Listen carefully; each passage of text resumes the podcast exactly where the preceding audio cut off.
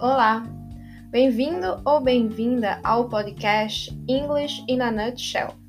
No episódio de hoje, os alunos do nono ano da escola APG irão apresentar um resumo do que eles aprenderam na aula sobre comparativos de igualdade. To say that two things are equal, we use the structure subject plus verb to be plus s plus adjective plus s second subject. Esta comparação pode ser utilizada para estabelecer uma relação entre dois seres ou situações. Basicamente já está escrito no nome. Você compara, você iguala uma coisa a outra. Você compara igualmente uma coisa a outra.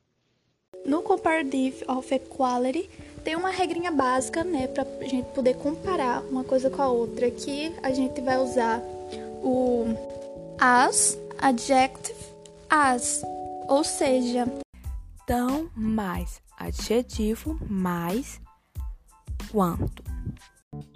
Exemplos. Primeiro, my friend is as healthy as me. Segundo, my teacher is as young as my sister. Terceiro, my brother is as strong as my neighbor. Apple is healthy as orange. A maçã é tão saudável quanto a laranja. Pamela as beautiful as Julia. Pamela é, é tão bonita quanto Julia. My car is as good as yours. Esta regra também vale para os adjetivos de igualdade negativos. Exemplo: My friend is not as healthier as me. Segundo, my teacher is not as young as my sister. Terceiro, my brother is is not as strong as my neighbor.